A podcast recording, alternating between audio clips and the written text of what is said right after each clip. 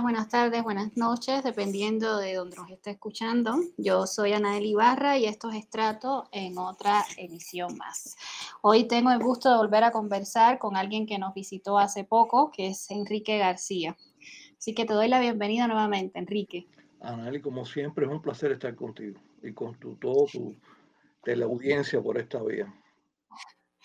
Enrique, solo voy a, recordar que estuvimos hablando, eh, Enrique es un ex funcionario de la Dirección General de Inteligencia de Cuba y en, la primera entrevista estuvimos conversando, eh, tocamos varios temas, pero eh, nos centramos sobre todo en la primera parte un poco en tu experiencia de formación como un funcionario de inteligencia en Cuba.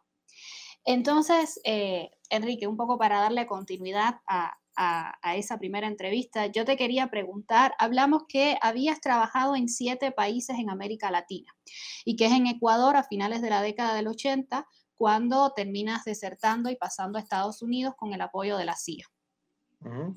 Eh, te quería preguntar si podías hablarnos un poco más sobre el trabajo que desempeñaste en estos siete países. Eh, en otras entrevistas yo sé que has hablado un poco sobre esto y sobre todo sobre el trabajo de Ecuador, eh, pero si pudieras hablar un poco del trabajo que desempeñabas, cuáles eran tus funciones, eh, los procesos de, relación, como nos explicabas también en la, perdón, en la entrevista pasada, eh, cómo se generaban estas relaciones de inteligencia, cuál era tu, digamos, tu rol en estos países.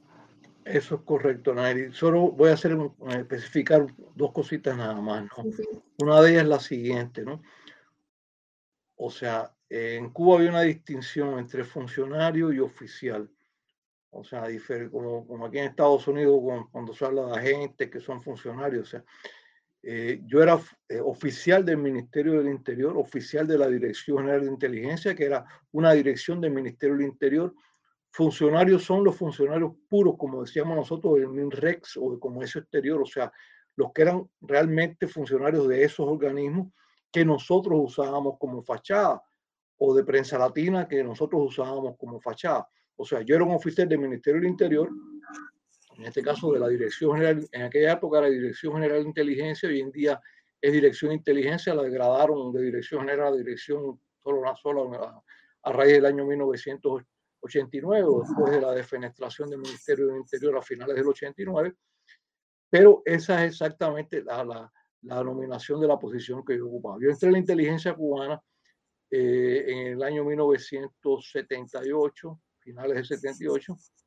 Eh, eh, fui oficial de la Dirección General de Inteligencia de Cuba desde esa fecha hasta la fecha en que deserté, como tú bien señalabas, en, en Quito, Ecuador, el 8 de enero de 1989, para ser exacto. Estuve 11 años, poco más de 11 años, o casi 11 años exactos en el Servicio de Inteligencia cubano. Eh, dentro de, la de mi actividad, dentro de la inteligencia, la inteligencia eh, recluta agentes, agentes son aquellas personas que después de un estudio son reclutadas para trabajar de manera subordinada, disciplinada y secreta eh, para la inteligencia cubana, utilizando medios y métodos de inteligencia, o sea, transmisiones por radio, micropunto, todas esas cosas que vemos en las películas, que se ven en las películas de espionaje, son reales, ¿no? O sea, así es como funciona el mundo del espionaje. Y otras relaciones de inteligencia que se atendían de manera pública, hacer el trabajo de la inteligencia. Dentro de la inteligencia cubana, como también te expresé, creo que lo llegué a explicar, esto, o paralelamente a eso, si mis estudios universitarios, yo entré muy joven en la inteligencia, yo entré en la inteligencia cubana con 19 años, en el 78. Esto, hice mi carrera universitaria en Cuba, en, un curso para trabajadores en la Universidad de La Habana, no en la filial de Menin, sino en la universidad en la colina, eh, por las noches viajando, etcétera. Eh, pasé tres academias de inteligencia, pasé la Academia de Inteligencia Cubana unos meses cuando fui a ingresar a la inteligencia, pasé una academia que tenía la KGB para oficiales de la inteligencia cubana, o sea, o la inteligencia de la KGB, porque la KGB era todo el aparato del Comité Estatal de la Seguridad Soviética que abarcaban eh, contrainteligencia, guardia fronteras y otros. Bueno, dentro de eso había una dirección que era el directorado de inteligencia de ellos y ellos tenían una, academia, eh, solo cuatro países socialistas tenían ese tipo de academia, uno de ellos era Cuba, eh, en las afueras de Moscú, a, unos 50 o 60 kilómetros de la ciudad de Moscú. y pasé a la Academia Oficial de Inteligencia de la KGB, para, para, para, para la inteligencia cubana de la KGB, y después, año, eso fue en el año 80-81, y en el año 85 pasé, a pesar de mi corta edad, cuando aquello, la escuela de seis meses, o sea, estuve la primera vez un año y la segunda vez pasé a la escuela para jefes de la inteligencia cubana también de la KGB en Moscú. O sea, paralelamente a eso hice mi trayectoria en inteligencia, atendí, o sea, en la inteligencia cubana, en cada país, eh, los centros de la inteligencia cubana, donde hay centros de la inteligencia cubana, donde no había centros de la inteligencia cubana, se dirigía desde Cuba a través de terceros países. Todo el trabajo de la inteligencia se dirigía desde Cuba. Y los oficiales en los países determinados o usando de terceros países, eh, a donde viajaban los agentes de relaciones de inteligencia de Cuba, se dirigía el trabajo desde La Habana. Desde La Habana, en este caso, eh, y, en físicamente en los casos que voy a explicar también, yo dirigí el trabajo sobre siete países y fui parte del equipo de la inteligencia cubana sobre siete países del departamento de la inteligencia cubana que yo trabajé, que fue el departamento la inteligencia cubana, la, la, parte operativa de la inteligencia cubana estaba, en, todo el mundo lo conoce en La Habana, los muchachos, los niños del barrio le decían el internacional, en la esquina de línea ya en el Vedado, a una a media cuadra del cine Trianón y a media cuadra del Teatro Mella. Esto todavía tengo entendido que funciona ahí. Eh, y bueno, yo trabajé, yo desde que ingresé en inteligencia ingresé en el Departamento de América Latina y Caribe, estaba en el piso 6 de línea ya, y ahí primero estuve en el equipo Perú de la inteligencia cubana, después eh, de ahí fui para la primera academia en Moscú, a mi regreso de Moscú dirigí el trabajo solo yo de la inteligencia cubana contra Chile, Uruguay y Paraguay. Eh, luego eh, fui transferido a Bolivia, estuve en el centro de la inteligencia en Bolivia físicamente, final del 83-84, con la fachada trabajo de fachada de vicecónsul de Cuba en, Bolivia, en Perú. Mi jefe inmediato incluso el gran historiador de Cuba hoy en día sobre eh, Che Guevara o, Ernesto Guevara, ese argentino que tanto daño le hizo a Cuba. Que bueno, eh, eh, Froilán González y su esposa Gladys Cupul, que han escrito varios libros en Cuba, era oficial de la inteligencia cubana, él, ella no. Y era el cónsul general, yo era el vicecónsul en Bolivia Luego eh, de Bolivia, o sea, ya estamos por cuatro países ya, Perú, Chile, eh, perdón, Uruguay y Paraguay, Bolivia, cinco. Después de eso, eh, estuve, preparé los programas de estudio para la inteligencia cubana, para la inteligencia nicaragüense, que se, se creó una, una, academia en Cuba para los oficiales de la inteligencia nicaragüense en aquella época de Daniel Ortega, Nicaragua estaba corrida y manejada por Cuba desde el principio. Bueno, la, la, llamada, la mal llamada revolución sandinista se organizó y se dirigió desde Cuba. Eh, preparé los programas de estudio, trabajé en, la preparación de los programas de estudio de la inteligencia nicaragüense en Cuba.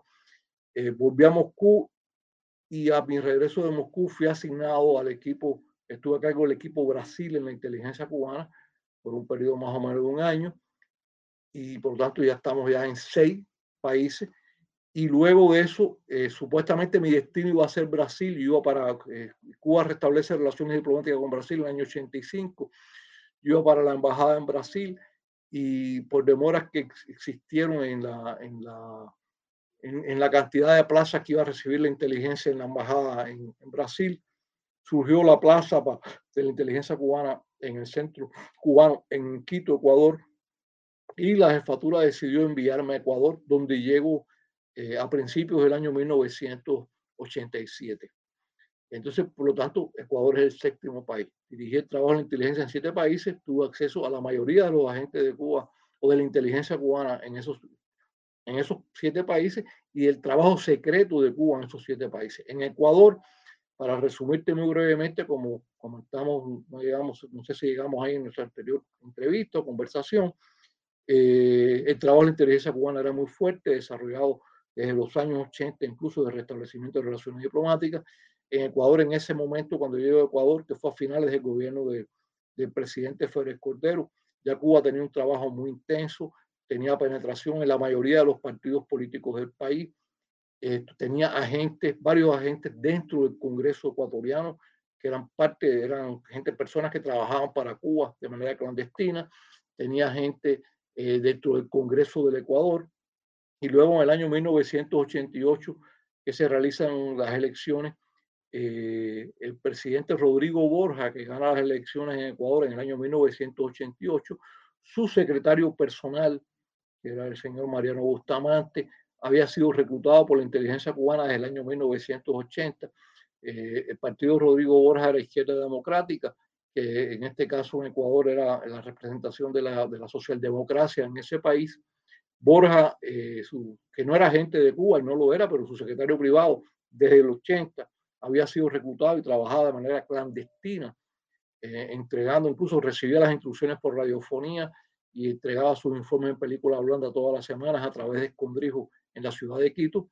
Eh, Borja, que además de eso, a su equipo de gobierno llevó a ministros como Verduga y a varios ministros más que por lo menos dos más de ellos eran agentes reclutados que trabajaban en una secreta para Cuba, resultó electo presidente en el año 1988 y él mismo recibió de manera clandestina de Cuba, sin ser agente de Cuba, pero bueno, por el trabajo de influencia de las personas que lo rodeaban, eh, Cuba eh, jugó todas las cartas en América Latina. En aquella época recibió un mensaje de un amigo de él que de manera secreta le dijo, de manera discreta le dijo, eh, Fidel Castro está muy interesado en ayudar a usted a que gane las elecciones.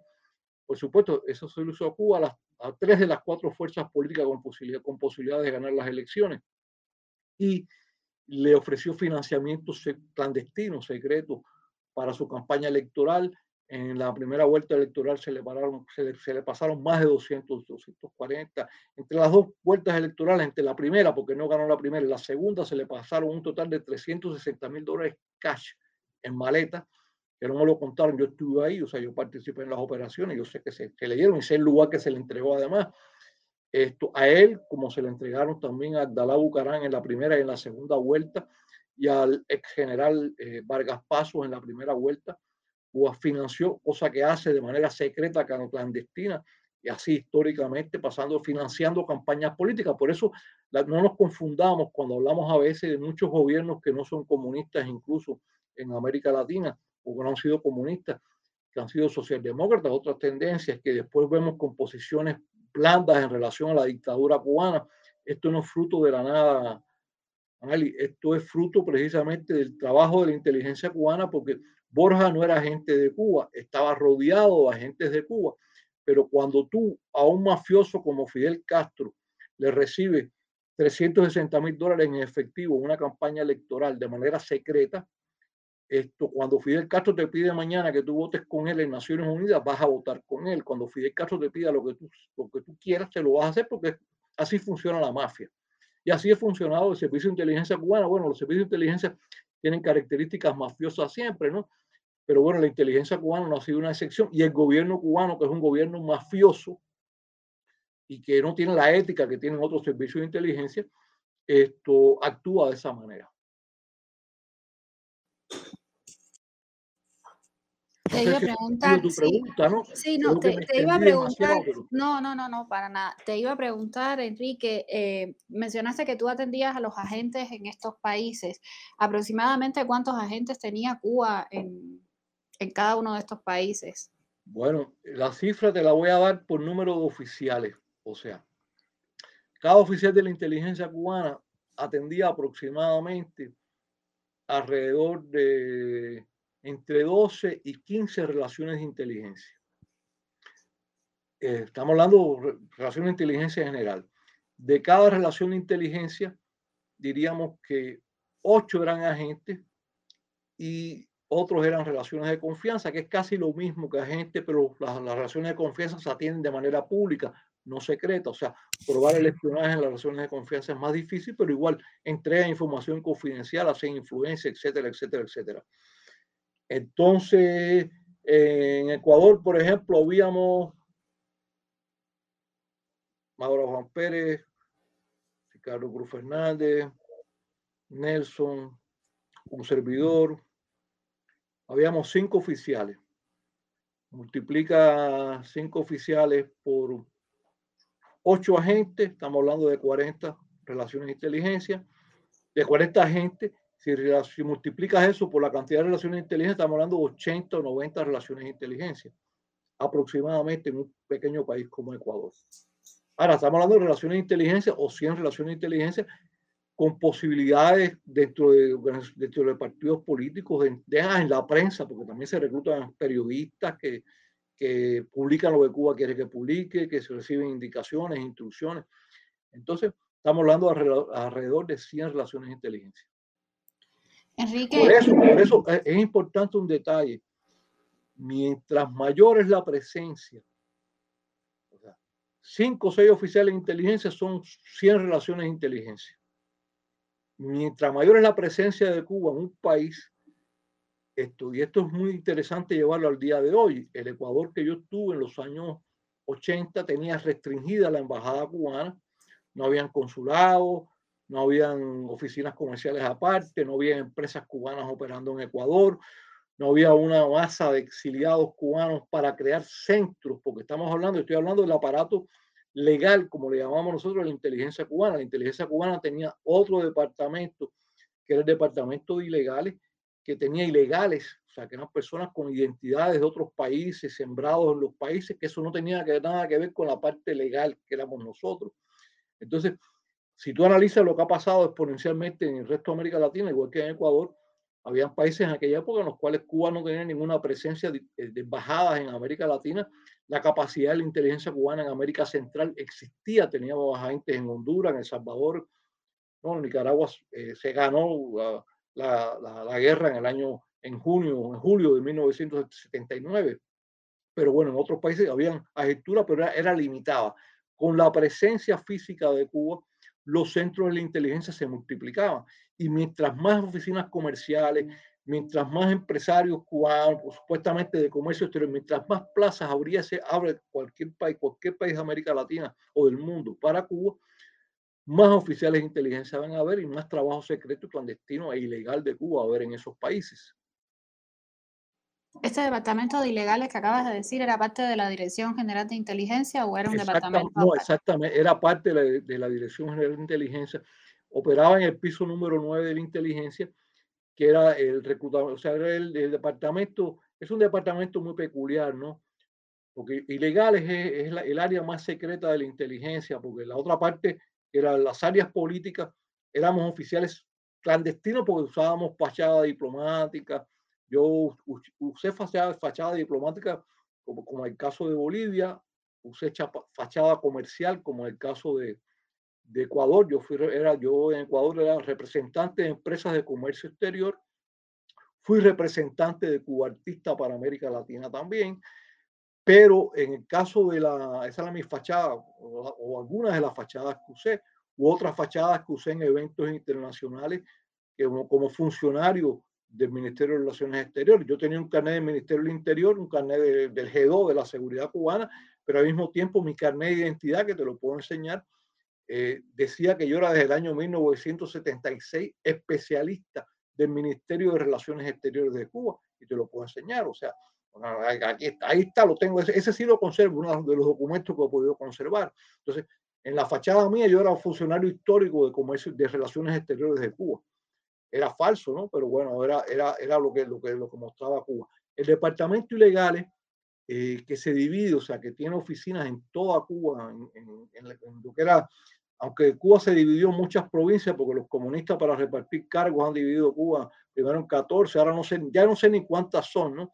porque eso para, para hacer más, más, más alcalde, más esto, repartir más carros y más, y más, y más presupuesto y más prebendas para, para controlar el, el gobierno. Pero bueno, en la, la inteligencia siguió manteniendo después de las 14 provincias una estructura de seis provincias en las cuales en todas las provincias existían secciones del departamento ilegal que reclutaban jóvenes cubanos en universidades cubanas con determinadas características eh, facilidades lingüísticas, niveles académicos altos, etcétera.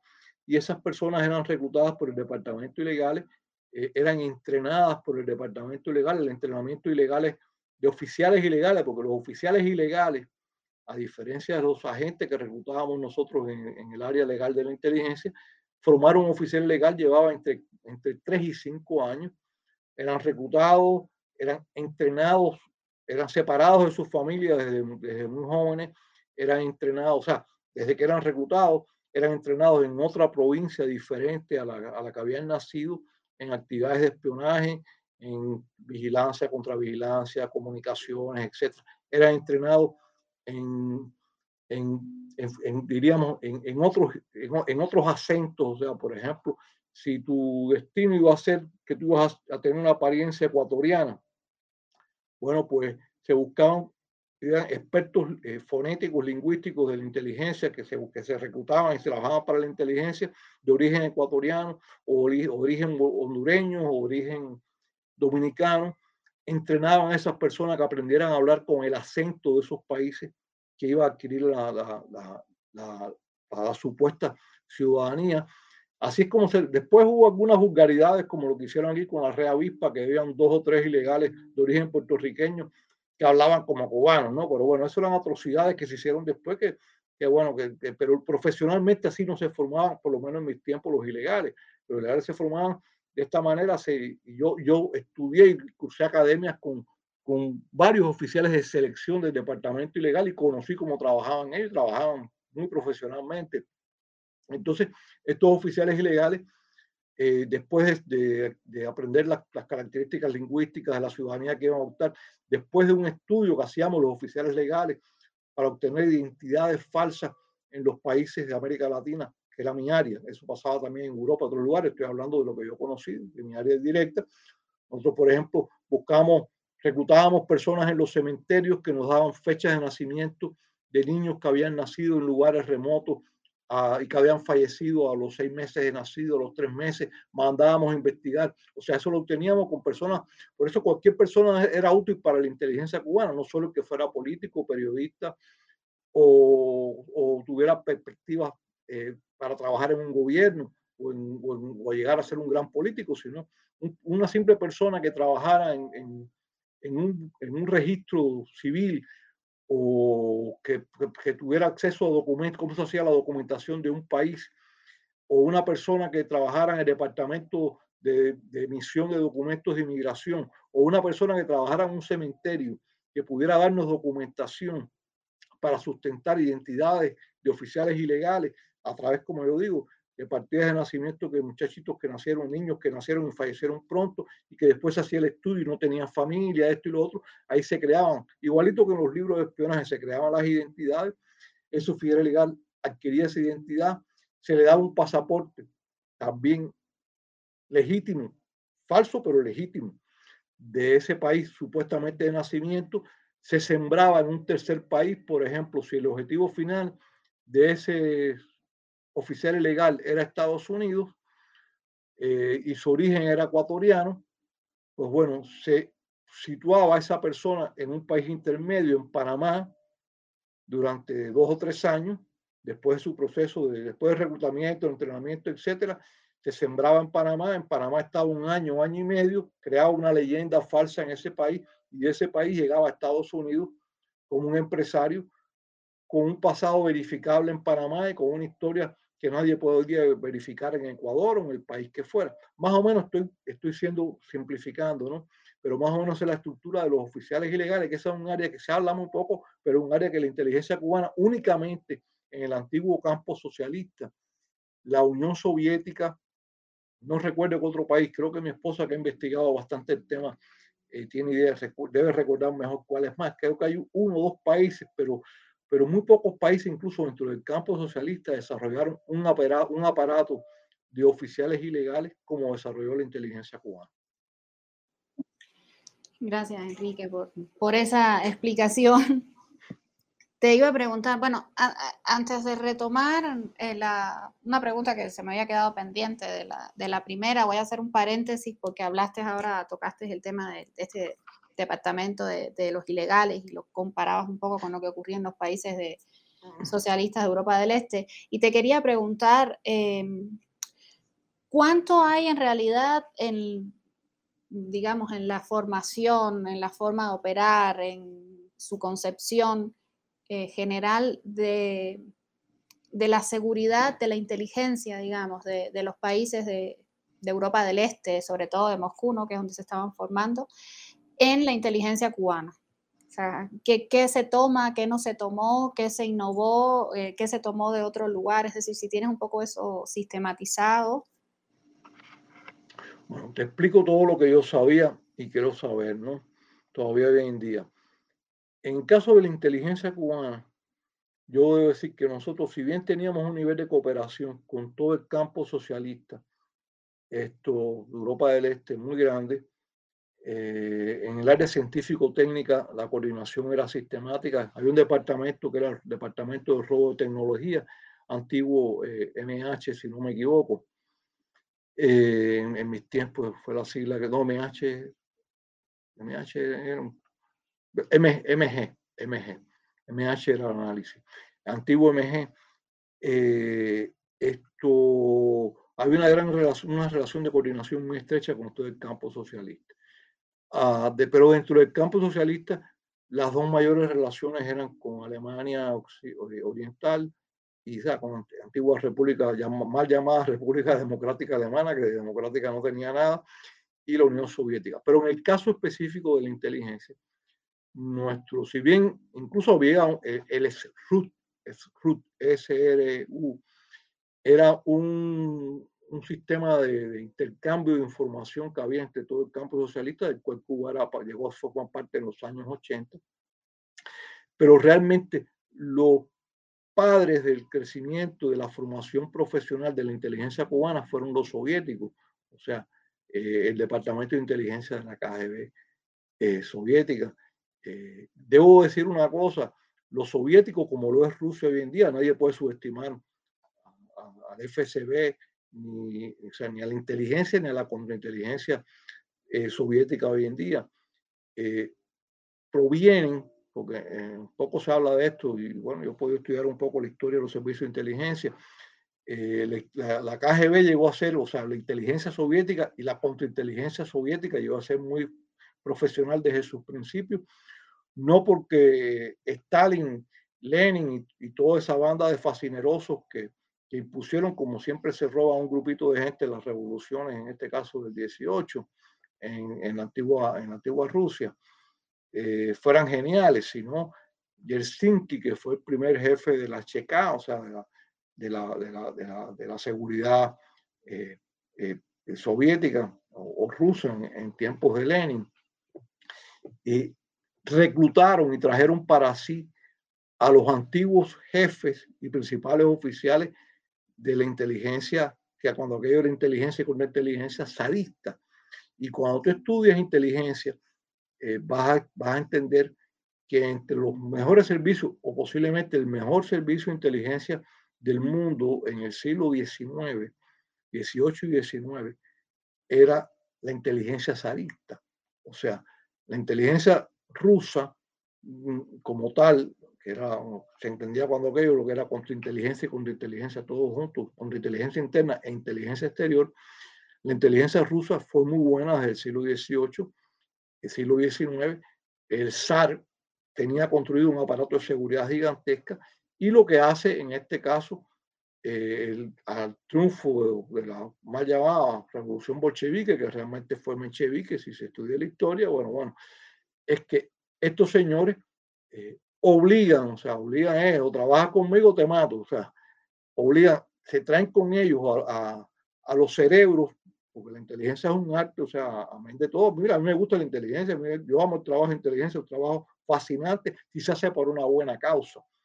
Es muy malo cuando se hace por una mala causa, cuando tú haces inteligencia política, que es lo que me gusta a mí esto, cuando se hace por una buena causa, es un trabajo muy interesante, muy analítico, y todos los países del mundo democrático incluso lo requieren y lo necesitan para por su sobrevivencia y por su defensa. Ya no estoy hablando de, la contrainteligencia, que es el aparato que reprime en Cuba, es otra cosa. ¿no? O que en otros países democráticos controla elementos o corrientes negativas. Esto, sino la inteligencia, que es lo que me gusta a mí, existe eh, y, y, bueno, Bajo, esos fundamentos se crea la inteligencia soviética y la Unión Soviética mantuvo esa tradición y se formó y se desarrolló y siguió siendo uno de los mejores servicios de inteligencia del mundo. Yo creo, a mí, no solo porque me formaron los soviéticos, sino porque he estudiado, los tipos sabían y, y, como, y como aparato de inteligencia eran muy eficientes. Creo que se me quedó algo de lo que me preguntaste, si me lo recuerdas ahora, me, empato. No, te preguntaba que qué había tomado Cuba en su proceso de formación de, de la inteligencia cubana. De, ahí voy al punto. Cuba, en inteligencia lo tomó todo de la Unión Soviética. La, Unión, la, la, la inteligencia cubana, eh, en su inicio, se llamó en el año, bueno, en el, ah, en primer año y pico que fue parte del DIER, que todavía nada más que era la lucha contra el exilio, etcétera, contra los primeros eh, opositores cubanos que fueron al exilio, etcétera, etcétera. Cuando se crea el Ministerio del Interior en el año 61, se crea el Viceministerio Técnico, el cual fue jefe, el primer jefe fue Manuel Piñero Lozada, y esto ese viceministerio técnico se convirtió después en la Dirección General de Inteligencia, que fue el primer servicio de inteligencia cubano. Desde sus inicios, ya en el año 1965-66, los oficiales de la inteligencia cubana fueron formados, eh, los principales, no todos iban a la Academia de Moscú, porque incluso en la época que yo fui, no todos, no todos íbamos a Moscú, algunos se graduaban en la Academia Cubana, pero bueno, la inteligencia eh, soviética asesoró y formó a la inteligencia cubana. Cuando Méndez Comiche, el después general, cuando aquello comandante en el año 68, primer capitán y después comandante, Joaquín Méndez Comiche sustituye a Piñero en el año 68 en la jefatura de la inteligencia, cuando Piñero pasa al Departamento de Liberación Nacional, que luego años más tarde se convierte en el 74 en Departamento de América del Comité Central del Partido, que siguió dirigiendo la actividad subversiva puramente en el mundo, eh, Méndez Comiche eh, aumenta la presencia soviética que existía, porque la inteligencia cubana es creada, en definitiva, con cuadro, uno de los principales jefes de la inteligencia cubana de sus orígenes, que fue fundador de G2 en Cuba en el año 59, Demetrio, claro, no me acuerdo el nombre, pero tengo el nombre por ahí en mis archivos, te lo puedo dar el nombre completo. Y otros eran viejos cuadros del Partido Socialista Cubano que eran eh, eh, parte del aparato de la KGB en Cuba. Entonces, bueno, la, la, seguridad cubana nace muy mezclada con el aparato de la seguridad soviética, no solo la inteligencia, sino incluso la propia contrainteligencia. Gente como Marmier Capadre, que fue fundador de la seguridad cubana también, antes de ser ministro de Relaciones Exteriores y todo eso, había estado en la seguridad cubana en sus inicios. Esto eran parte, venían del Partido Socialista y del brazo del Partido Socialista entrelazado con la KGB, porque la KGB a través de la Internacional Socialista, manejó y creó todo un aparato de espionaje a través de los aparatos de los partidos comunistas en todo el mundo, incluida Cuba, en la cual existía un aparato de espionaje eh, clandestino de, funcionarios comunistas que eran, eran en definitiva agentes de la inteligencia soviética. Entonces, bueno, desde sus orígenes, la inteligencia cubana tuvo un, un, marcado eh, eh, influencia operativamente la inteligencia cubana es una hija de la inteligencia soviética, hablando en términos prácticos. Lo único que, como decíamos, discutiendo con los amigos, con, aquella época, mis amigos de la KGB, de la inteligencia soviética, en el caso de Cuba, el toque caribeño de los cubanos le agregó y el toque de, que cuando aquello mucha gente en los años 60, 70 y 80 que rehusaban colaborar con la KGB porque era el imperialismo ruso. Sin embargo, en sus mentalidades liberales socialistas, eh, ayudar a la, pobre y aislada revolución cubana era, era, era honorífico. Entonces, yo conocí gente que, que me criticaban a los soviéticos, pero sin embargo aceptaban colaborar con nosotros porque nos decían que Fidel Castro era distinto a la Unión Soviética.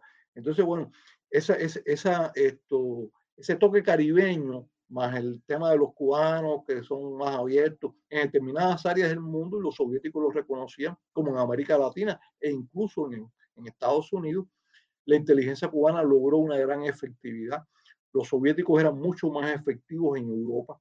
En el área de Europa, los soviéticos, eh, la KGB tenía un trabajo, la inteligencia soviética tenía un trabajo muy fuerte y muy bueno, me consta, en Estados Unidos también, pero, pero Cuba lo guapió, Cuba alcanzó muy buenos niveles de inteligencia aquí contra el gobierno americano.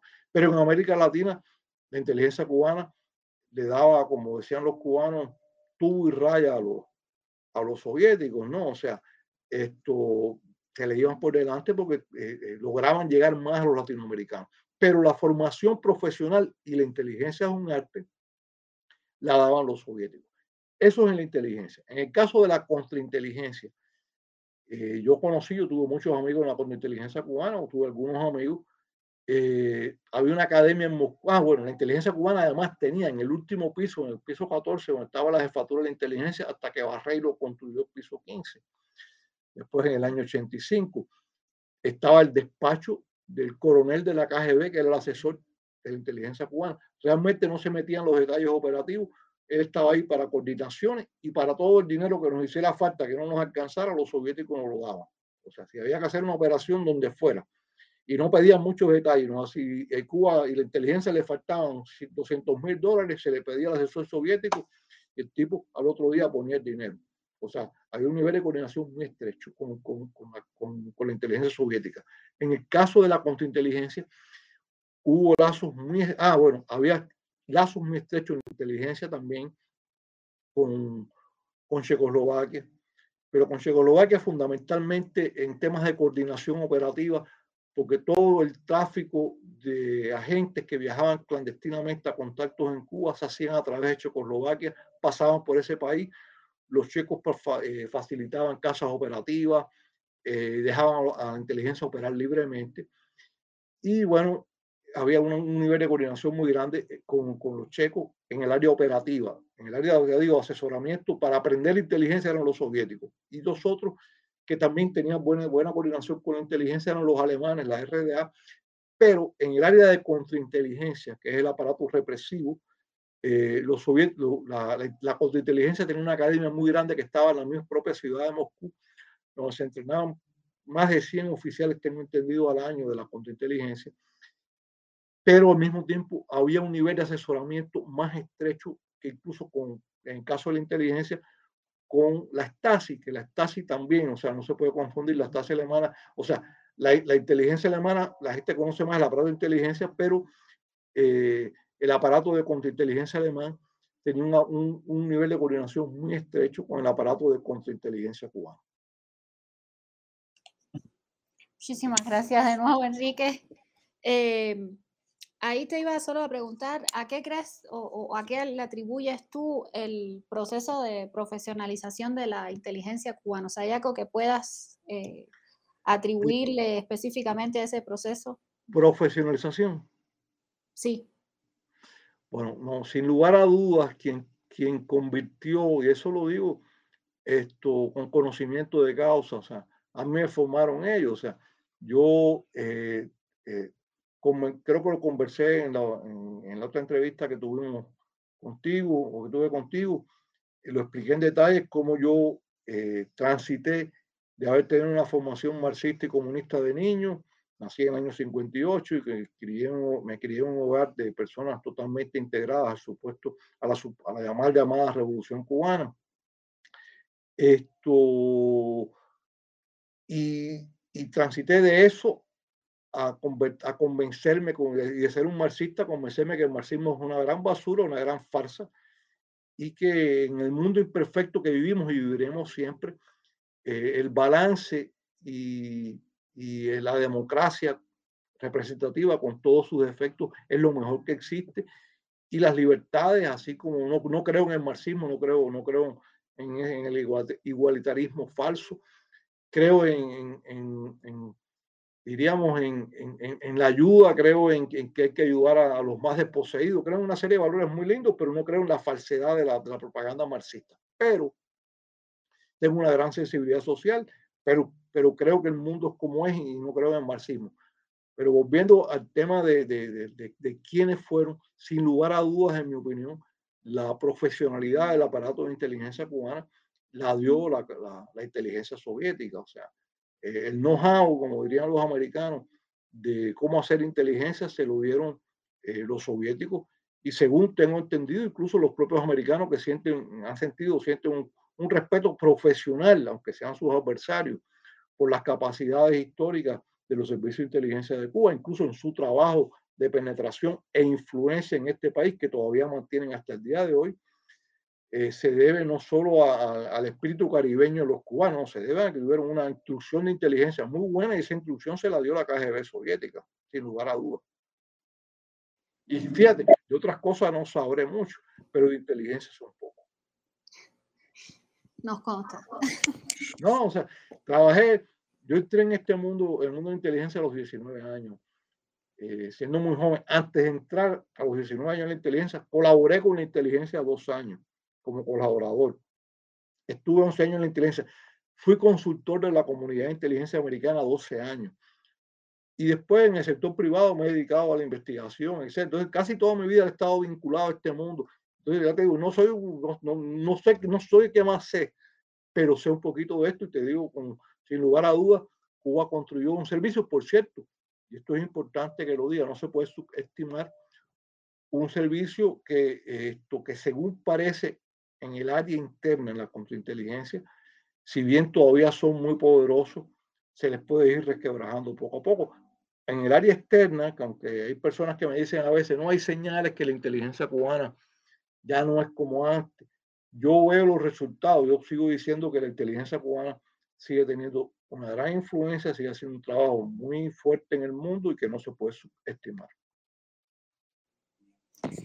Enrique, quería preguntarte, tú hablabas un poco cuando estabas eh, comentando sobre tu experiencia en, Ecuador, el, todo el trabajo de, penetración de, la inteligencia cubana eh, dentro de las organizaciones políticas en, Ecuador, sobre todo eh, en los partidos, ¿no? y yo te iba a preguntar, un poco el trabajo de la inteligencia estaba más volcado, digamos, hacia las organizaciones políticas y me imagino que el trabajo del, de este Departamento América, que antes fue el Departamento de Liberación, estaba más orientado no hacia las organizaciones políticas como tales, sino a las organizaciones políticas guerrilleras, ¿no? O sea, hacia las que de alguna manera operaban en las actividades, como tú le llamas, subversivas. ¿Es así? Tremenda pregunta. Te explico. Mm, medio, no del todo. Te voy a explicar por qué. La inteligencia sí espionaje. O sea, cuando se dividió el trabajo con Piñero en el 68, la inteligencia sí espionaje. Para hacer espionaje tú tienes que penetrar gobierno con trabajo clandestino, eh, partidos políticos principalmente de derecha y de centro derecha y de socialdemocracia, de, de la socialdemocracia, que es la centro izquierda, hacia la derecha. Más los congresos, las presidencias de la República, las Fuerzas Armadas, los servicios de seguridad, porque la inteligencia obtiene información para predecir los acontecimientos que van a pasar en el país, para influir sobre, esos acontecimientos. Ese es el arte y el objetivo de la inteligencia eh, para cualquier país del mundo. Se obtiene inteligencia para saber, poder predecir qué va a pasar y después de eso influenciar en lo que pase, lo que te conviene a ti. Ese es el objetivo de la inteligencia. Ahora bien, cuando se produce el desmembramiento, la separación de Piñero, que además, por eso yo siempre digo, un aparato paralelo de inteligencia, Piñero crea eh, Liberación Nacional y luego el Departamento de América con ex oficiales de la inteligencia. Luego se le sumaron más gente, algunos más, pero la, la raíz del Departamento de América es con oficiales de la inteligencia con formación de inteligencia. Entonces Piñero abarcó un abanico más grande que el que acabamos de enseñar. Tú acabas de subrayar que es importante y por eso es tremenda tu aclaración, porque poca gente eh, eh, apunta a ese detalle que tú acabas de decir. Piñero trabajaba, la oficina de Piñero, o el Departamento de América, o, la llamada área América hoy en día, como le quieran llamar. La inteligencia trabajaba de la socialdemocracia hacia la derecha, o sea, de la centroizquierda a la derecha. Piñero trabajaba de la centroizquierda a la extrema izquierda, no solo a los subversivos. El aparato subversivo de Piñeiro, o sea, el Departamento de América, antes Liberación Nacional, con el apoyo del brazo armado, como yo digo, el brazo paramilitar del Ministerio del Interior, la Dirección de Operaciones Especiales, que era quien entrenaba eh, esto y hacía toda la parte logística subversiva y el apoyo subversivo a los grupos subversivos en el mundo, apoyados por Cuba, por Piñero, por la oficina Piñero. Eh, esa era parte del trabajo de Piñero con esta gente. Ah, y la inteligencia que también le daba logística, porque nosotros los pasaportes de todos los subversivos que movía a Piñero por el mundo los hacía la inteligencia. Las rutas de comprobación para los oficiales de la dirección operativa, por eso te digo, es todo, era un pulpo que funcionaba bien entrelazado. A pesar de que éramos cosas distintas, todos trabajábamos juntos. Las rutas de comprobación para los oficiales de la Dirección de Operaciones Especiales cuando viajaban a contactar a los subversivos en América Latina y en el mundo, se las preparaba la inteligencia porque los que teníamos el conocimiento operativo de los países éramos nosotros. Los que participábamos en los enterramientos de armas, como yo lo hice en Bolivia, para el MIL chileno en el año 1984, para el, departamento, o sea, para el DOE, para la Dirección de Operaciones Especiales, que era el brazo armado de Piñero, éramos nosotros la inteligencia. O sea, todos también trabajamos coordinadamente con Piñero en la actividad subversiva, pero Piñero no solo hacía esto, o el Departamento de América, ante Liberación Nacional. Piñero atendía todos los partidos de extrema izquierda, incluido el Partido Comunista de cada país, eh, atendía todas las organizaciones sindicales y una cosa muy importante, todas las organizaciones femeninas de izquierda, o sea, todas las federaciones de mujeres latinoamericanas y casi todas las izquierdistas. Yo tengo un gran respeto por las damas y creo que es muy importante, pero todo este, el, todas las, las, damas de izquierda de América Latina que se agruparon en grupos de izquierda eh, en la mayoría de los países que yo conocí, que, no todos fue así, pero bueno, los que yo conocí casi todas eran de izquierda los grupos femeninos estos izquierdistas que se organizaron en América Latina también eran atendidos por Departamento, por el Departamento de América. Me acuerdo que viví en Bolivia y, conocí a dirigentes de, organizaciones femeninas esto, de extrema izquierda. Eh, y lo más importante, los indígenas. Y vas a ver por qué hablé de grupos femeninos. Todos estos grupos, incluidos... una pregunta ahí, entonces no los atendían estos grupos de, de, izquierda que estaban de alguna manera organizados por mujeres en América Latina, no los atendía la FMC, los atendía el Departamento de América. Exactamente. Y vas a ver una cosa muy interesante, los atendía la oficina Piñero. Pero el detalle te lo voy a dar ahora porque además yo lo viví, porque además como yo trabajé estrechamente con la gente del Departamento de América, yo sabía lo que ellos hacían. O sea, nosotros coordinábamos sistemáticamente, nos conocíamos y sabíamos cuál era el territorio de cada uno. Por eso los respetaban, porque ellos no se metían en el área nuestra y nosotros no en el área de ellos, porque si no había problemas entre Piñero y jefe de la inteligencia. Entonces, eh, Piñero tenía organizado, o sea, el Departamento de América tenía organizado en Cuba escuelas políticas. Ah, los sindicatos mencioné también. Escuelas políticas para todos. Estaba la escuela Nico López del partido que daba cursos de tres meses, de seis meses y de un año para líderes sindicales, eh, líderes de grupos políticos de extrema izquierda, eh, líderes indígenas.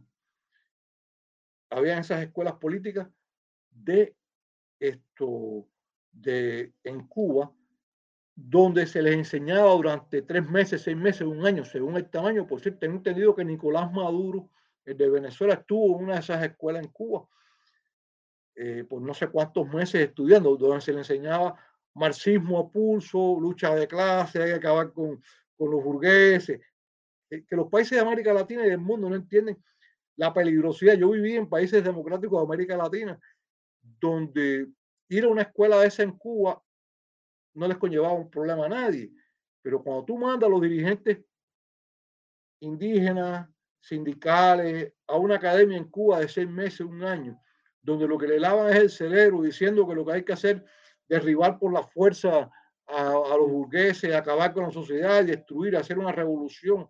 Está sembrando tu enemigo dentro del país. Bueno, eso lo hacía la oficina Piñero. Entonces, para las mujeres había una escuela que tú la debes recordar, tú eres muy joven, mucho más joven que yo.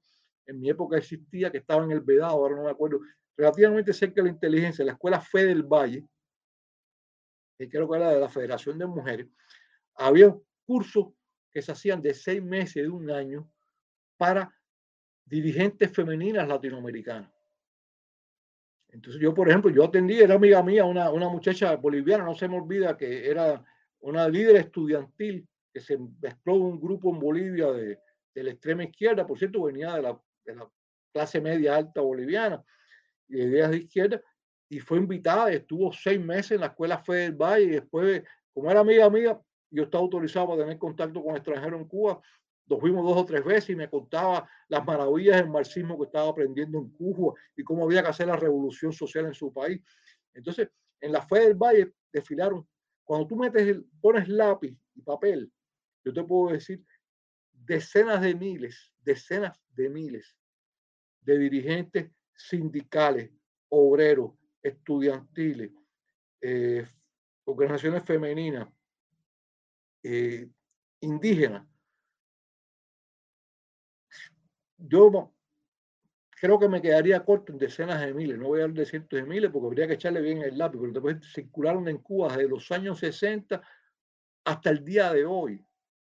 Y yo, y lo más interesante, Cuba les pagaba el pasaje, la estadía, todas las cosas. Entonces, ese, ese, todo ese trabajo lo hacía la oficina Piñeiro. O sea, pues digo, era más peligroso que el grupo subversivo, porque el grupo subversivo era peligroso, ponía bombas, hacía atentados, etcétera, etcétera, trataba de derrocar régimen, hacía guerrilla. Bueno, la revolución sandinista la manejó Piñeiro. Rivero, que fue el, oficial que atendía de la oficina Piñeiro, esto, Manuel eh, Rivero, que atendió a Manuel Ortega de los años 60 en la inteligencia.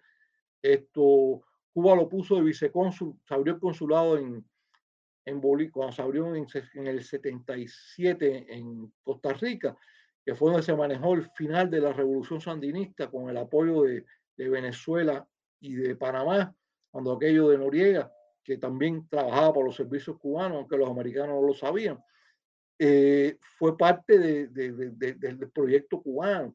Pero esa, esa es una, una, cara de la moneda, la otra cara es esta otra. Estamos hablando de, decenas de miles de personas que fueron formadas ideológicamente para destruir sus sociedades en La Habana. Y de eso nadie habla, fíjate. Por eso yo subrayo este tema, porque me gusta subrayar a veces lo otro, que Cuba dirigió la revolución sandinista, la guerrilla de Salvador, de, de Honduras, de Guatemala, de, de Guatemala, de, de Bolivia, de, Argentina, de, Brasil, de Chile, etcétera, etcétera, etcétera, etcétera, y no sé cuántos países de África. Eso lo sabe todo el mundo pero no se habla de este otro trabajo más peligroso. Como tú ves lo que está pasando hoy en día en, países como Bolivia o en Perú o en Chile o incluso en Colombia, y tú ves los líderes, o, mira el caso de Venezuela, busca la historia de Nicolás Maduro. ¿Por qué Nicolás Maduro, Cuba se lo impuso a, a Chávez antes de morirse? Y se sabe la historia que fue así, o sea, el de su sucesor de Chávez no era Maduro, el sucesor de Chávez, y todo el mundo lo sabe, como que conozca, yo he estudiado el tema de Venezuela bastante bien, era, era en este caso, eh, todavía está ahí, bueno, eh, ahora me viene el nombre a la mente, que, que, es uno, que todavía sigue siendo uno de los Diosdado Cabello, era el sucesor natural de Chávez y quien se sentía el sucesor de Chávez. Y sin embargo, Maduro, que era una segunda camada, no, tenía el nivel de Cabello, es quien Cuba, le, quien Fidel le dice a, la información que se ha filtrado, es quien Fidel es quien le dice a Chávez antes de morirse que el, tipo tiene que ser maduro y no cabello. ¿Por qué? Porque bueno, Cuba, aunque Cabello había roto las cadenas por, o había partido las lanzas por, por, su corrupción, etcétera, etcétera, etcétera, Cuba no confiaba en Cabello porque Cabello nunca había sido un tipo comunista. Maduro era un tipo formado en Cuba. Era un soldado de los cubanos. Entonces, este tipo de figuras, esto, pongo el ejemplo de Venezuela por eso, porque es importante, eh, esta formación de estos líderes, como los líderes sindicales indígenas bolivianos y peruanos, etcétera, crean unas lealtades. Muy, mira, eh, Cedrón, si no me equivoco, se pronuncia así el nombre, el que estuvo atrás de, de Castillo, el presidente de Bolivia que, trató de dar un golpe de Estado en diciembre, eh, el que lo lleva a la presidencia, él es Cedrón. Cedrón es un tipo esto, que no corrió para la presidencia porque tenía un caso de corrupción muy grave cuando fue gobernador de un estado en Bolivia, gobernador o alcalde, no me que fue gobernador o alcalde en, una provincia boliviana, perdón, peruana, en una provincia peruana. Pero el tipo duro atrás de, Castillo, el que lo lleva a la presidencia es Cedrón. Cuando tuve la trayectoria de Cedrón, estudió medicina en Cuba en el año 1991, se hizo médico en Cuba en la Universidad de Camagüey, después hizo un doctorado en Cuba, después un tipo que fundó el, la, eh, ¿cómo se llama? La, la, sucursal de, de la, del ICAP, de la Casa de Amistad con Cuba en no sé cuántas provincias eh, esto, peruanas. Entonces, ese hombre que, que, fue el que trajo Castillo, y un tipo pro-cubano, un soldado cubano, ¿dónde se formó? ¿Dónde se educó políticamente? En Cuba. De Perú también tú anunciaste el caso de Rafael, Carlos Rafael, eh, el apellido se me fue. El Gallo Zamora. Eh, Zamora. Rafael Rodríguez Zamora. Carlos, Rafael, Zamora Rodríguez, Zamora Rodríguez. Y su, su esposa también oficial de la inteligencia, madre de Juan Pérez Pérez. Ya, ya sé que nos va quedando poco tiempo y, me vuelvo a quedar con muchas preguntas, pero eh, te quería preguntar, tú has denunciado parte del trabajo que has hecho después que llegaste a Estados Unidos, ha sido justamente el de denunciar la penetración de, Cuba en, organizaciones importantes, eh, no solo en América Latina, sino también en Estados Unidos. Yo te quiero preguntar, porque bueno, es un tema que has conversado bastante, ¿qué pasa con la penetración en los círculos académicos e, e intelectuales? O sea, ¿qué, ¿qué, puedes decir sobre ese trabajo de, de Cuba? Bueno, mira, Anneli, ese es un trabajo gigantesco. Es un trabajo también, una herencia de la KGB. Eh, hay un video, varios videos, pero hay uno de ellos, un documental de un ex oficial de la KGB que desertó en los años 70 aquí en Estados Unidos que el tipo habló, el señor habló, ya falleció, tengo entendido, de la penetración en, en los medios académicos de Estados Unidos de la, inteligencia de la KGB soviética. Ese es un trabajo increíble. Eh, si me preguntas a mí, te puedo hablar del tema, pero te puedo decir una cosa, porque yo conozco toda la parte teórica y lo que hacíamos en América Latina y etcétera. Quien ha hecho, por ejemplo, y esto es una promoción, y, lo digo sin, sin, o sea, con sinceridad porque tú la conoces también, quien ha hecho una investigación increíble sobre eh, el trabajo de los servicios cubanos en, en, y de influencia en los medios académicos de Estados Unidos es mi esposa, que tú la has entrevistado antes. Y ella eh, ha hecho un trabajo muy serio sobre ese tema. Yo, yo lo domino porque, bueno, era parte del trabajo de la inteligencia los medios académicos de Estados Unidos y en todas las regiones del mundo, en la que yo me especialicé en América Latina, era muy fuerte en las universidades. Eh, y aquí en Estados Unidos es tremendo, por eso tú ves la cantidad de millones de dólares que circulan en los Estados Unidos en las universidades para proyectos en los cuales financian eh, muchas eh, cuestiones y operaciones del régimen cubano incluso. Y tú te asombras porque ellos hablan del imperio, ¿no? Pero si el imperio lo financia ellos, no solo con el dinero que manda el exilio para Cuba, eh, los que están en México, o los que están en, Ecuador, o los que están en Europa, los que estamos en Estados Unidos ayudando a las familias, etcétera, sino, sino o, o las brigadas médicas de ellos, ¿no? Eh, lo financian las, las, propias organizaciones, en este caso académicas de los Estados Unidos, que le brindan millones de dólares. Incluso yo el otro día había, creo, he visto cifras de de, de, instituciones de la salud de Estados Unidos que han aportado millones de dólares a Cuba para investigaciones de los cubanos en el área de salud. Cuba habla de, un bloqueo que nunca ha existido. O sea, el embargo norteamericano ha sido muy flexible en un montón de cosas hacia el régimen cubano. Así que yo te puedo hablar más del tema, pero, pero te, te digo con toda sinceridad y con toda admiración, eh, María tiene este un trabajo, o sea, domina el tema de la penetración de Cuba y la, influencia de Cuba en los medios académicos más que yo, o sea, lo he estudiado muy bien. Y en los grupos de solidaridad, me imagino también, en las juventudes comunistas. En... Oh, Aneli, eso, eso está creado por Cuba, o sea, Cuba, o sea, eh, eh, la inteligencia cubana, para que tengas una época, en su época, en los años 70 finales, Aquí en Estados Unidos, los famosos grupos como los Maceitos o los Areitos fueron creados por el departamento Q2 de la inteligencia cubana, que era el departamento cubano que trabajaba o que trabaja con otro nombre hoy en día contra el exilio cubano. O sea, una cosa es el trabajo contra Estados Unidos, otra cosa con el exilio. Entonces, todos esos grupos, esto, el ICAP, esto es importante subrayarlo, el Instituto, Instituto Cubano de Amistad con los Pueblos, eh, con sus diferentes jefes, desde René, René Cruz, ¿no? Fue el primer el histórico, el comandante, de, primer presidente del ICAP durante muchos años. Y bueno, después vino Corriere y vinieron otros.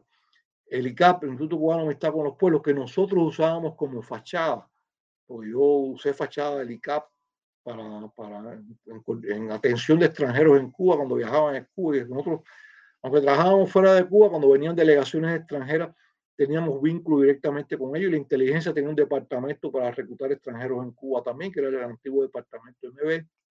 Y yo trabajé con ese departamento por prestaciones de servicio en varias oportunidades me pidieron. Y hice trabajo con ellos en Cuba, con el apoyo de la inteligencia cubana, por eso sé cómo se trabajaba reclutando extranjeros. Entonces, el, el departamento, eh, en este caso, el ICAP, eh, operó siempre desde los años 60, desde que se creó, por su primer jefe, que un comandante histórico de la Revolución Cubana, muy famoso además, por, hay una fotografía muy famosa de él dando tiro, tiros de gracia en la cabaña en el año 59. René Rodríguez Cruz, creo que es, no me acuerdo bien el nombre ahora, pero creo que es ese, ese comandante. Ese que el nombre era René. Eh, conocí incluso físicamente en, en, en, una o dos oportunidades. Nosotros coordinábamos muy estrechamente con el ICAP. Entonces, el ICAP, eh, y fui amigo de diferentes directores de región, fui amigo, y qué sé yo, fue muchos, muchos años, eh, que fue muchos años director del área de América Latina del ICAP. Hubo funcionarios del ICAP que después pasaron a ser oficiales de la inteligencia cubana.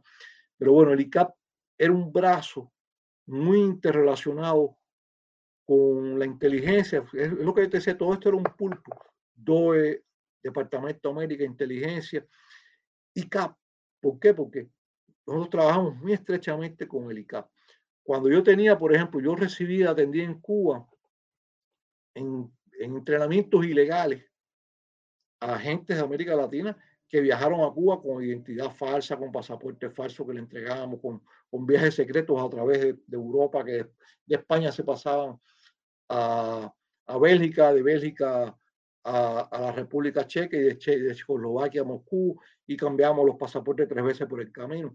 Y yo preparé viajes y en esos viajes los atendíamos en casas de seguridad de, la inteligencia, en este caso, el caso que estoy mencionando en particular, una de las casas de seguridad nuestras en Santa María del Mar.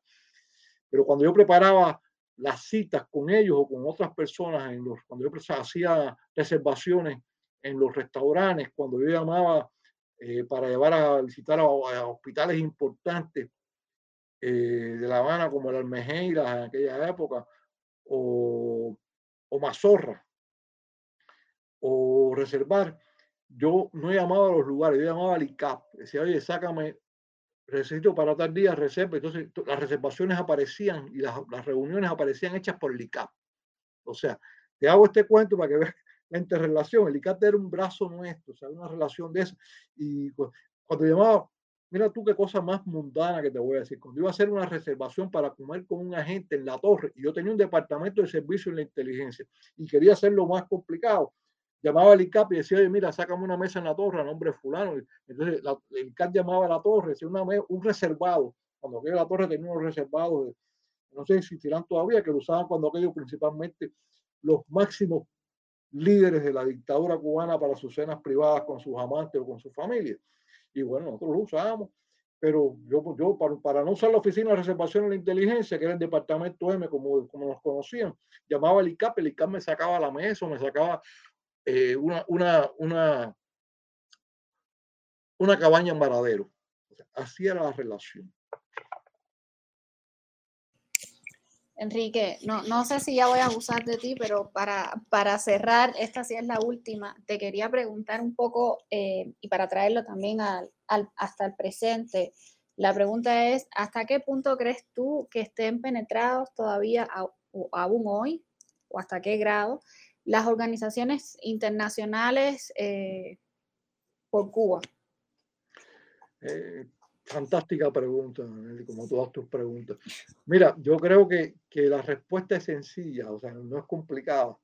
Yo miro cuando la gente a mí a veces, y amigos, amigos queridos a veces, que no vienen del mundo de la inteligencia como yo, me hablan sobre el debilitamiento que ya Cuba económicamente, que esto, que lo otro, que los cubanos. y, que el trabajo de los servicios cubanos no es tan fuerte. Yo les digo sencillamente, mira, yo me guío por los resultados. Cuba está destrozada económicamente. Durante 60, 64, ya, 64 años, ese sistema ha destruido ese país, 63, va para 64. Esto ha destruido ese país. En Cuba no hay una, una, una desgraciada cosa que se haya hecho bien. Fidel se encargó una isla que con todos sus defectos era lo mejorcito que había en América Latina junto con aquella época en términos económicos, junto con Argentina y Uruguay, y superaba al resto de toda América Latina, cuando todavía, todavía estaban todos los países en pleno atraso en esta región, cuando España tenía el 50% de analfabetismo, Cuba tenía el 83% en el año 59. O sea, del, alfabetismo. Cuando en España había el 50% de alfabeto y el 50% de analfabeto en el año 59, en Cuba había el 82% de alfabetismo. O sea, esa mentira de Cuba, eso que Cuba era un país analfabeto, es una gran farsa. Y no lo digo yo, que soy un anticastrista o anticomunista. Si me quieren decir a mí, no tengo ningún complejo que me digan anticomunista porque no me gusta el comunismo. ¿okay? Yo no tengo complejo con eso. Pero las Naciones Unidas lo dicen, las, las cifras lo dicen. Cuba Cuba no, no, tenía tantos, tenía menos analfabetos que España, tenía menos analfabetos que Italia, Cuba tenía niveles económicos superiores a, a, varios países europeos en el año 1958. Esa es la realidad del mundo. ¿Que había injusticia? Sí. ¿Que había que arreglar cosas? Sí.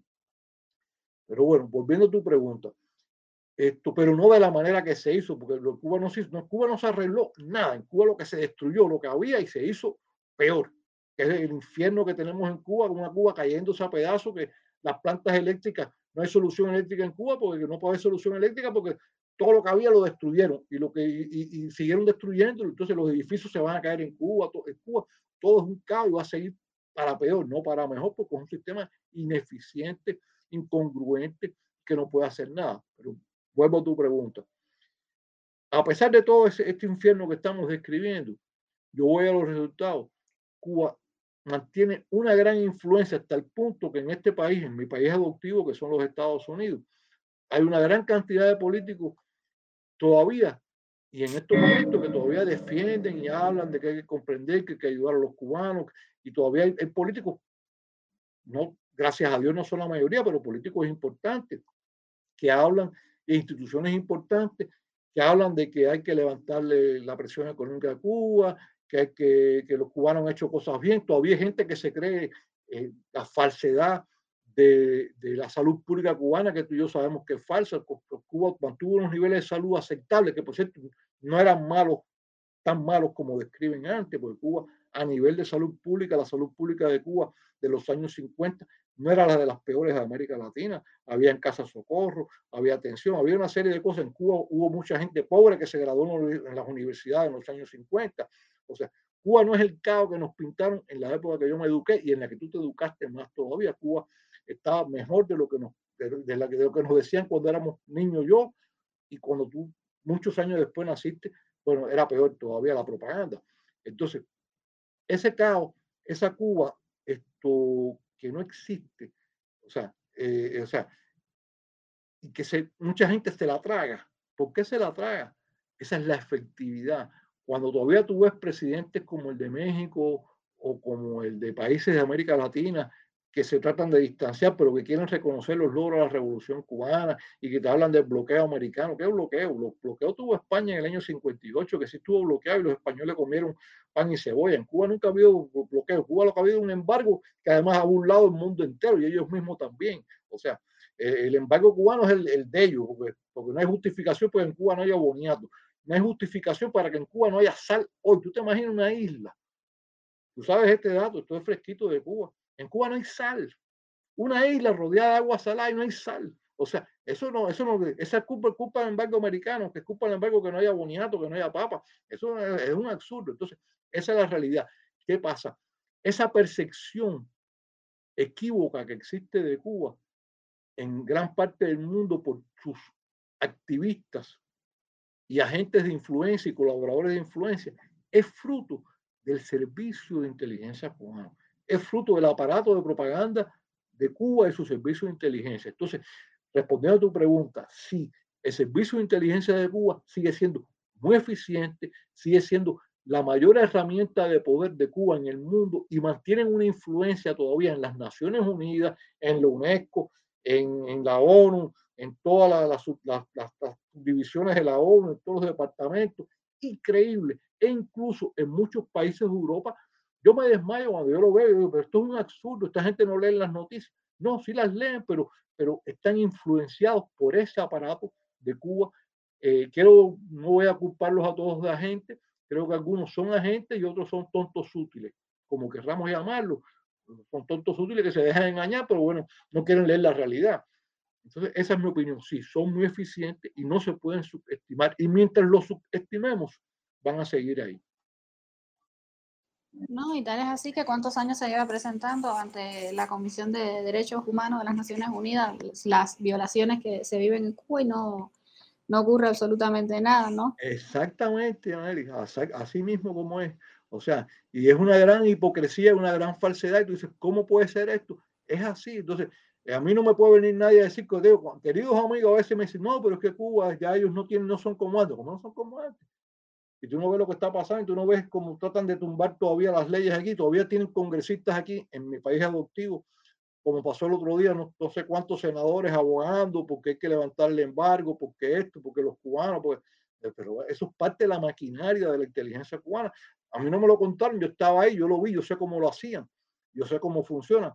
Entonces, cuando, cuando yo veo como todavía en América Latina logran lo que logran, logran imponer gobiernos como el actual gobierno de Colombia, logran imponer gobiernos esto, eh, y procesos de paz como falsos, como el que hubo en Colombia y como que tratan, o con los nuevos que tratan de hacer en Colombia hoy en día, logran eh, llevar a la presidencia a, hombres corruptos, eh, colaboradores de Cuba, como en el caso de Brasil. O sea, cuando logran hacer todo eso, tú te das cuenta que sí, son eficientes, siguen siendo, son, mm, se presenta una mala causa, pero los tipos no se pueden subestimar, son un gran peligro y, siguen siendo y lo van a hacer hasta el final de ese sistema. No, yo creo que eso es importante porque no se puede subestimar los servicios de inteligencia cubanos, o sea, eh, siguen dando muestra del trabajo que, que, han hecho y que, que hacen. Totalmente de acuerdo contigo.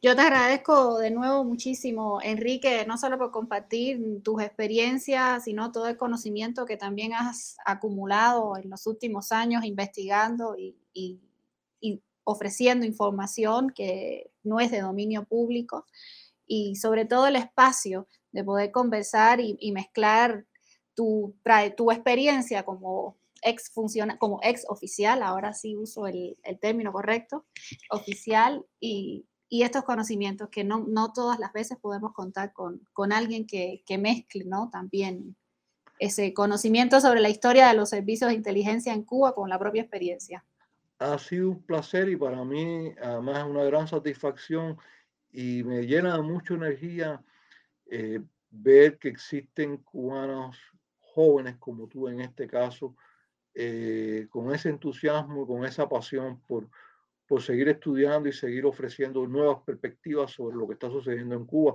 Yo creo que personas como tú son las que me inspiran a no perder la fe. Pues muchísimas gracias a ti y muchísimas gracias también a María que no ha estado presente, pero que la has traído también a la conversación con toda la investigación que tiene, no solo sobre el tema que te, preguntaba de la penetración en los círculos académicos, sino todo el trabajo que, lleva haciendo también desde Estados Unidos. Así que muchísimas gracias. Gracias, gracias, gracias a ti y a tu orden, ¿ok? Muchísimas gracias. Y muchísimas gracias a todas las personas que nos han seguido también y nos acompañan en cada una de las ediciones de Estratos.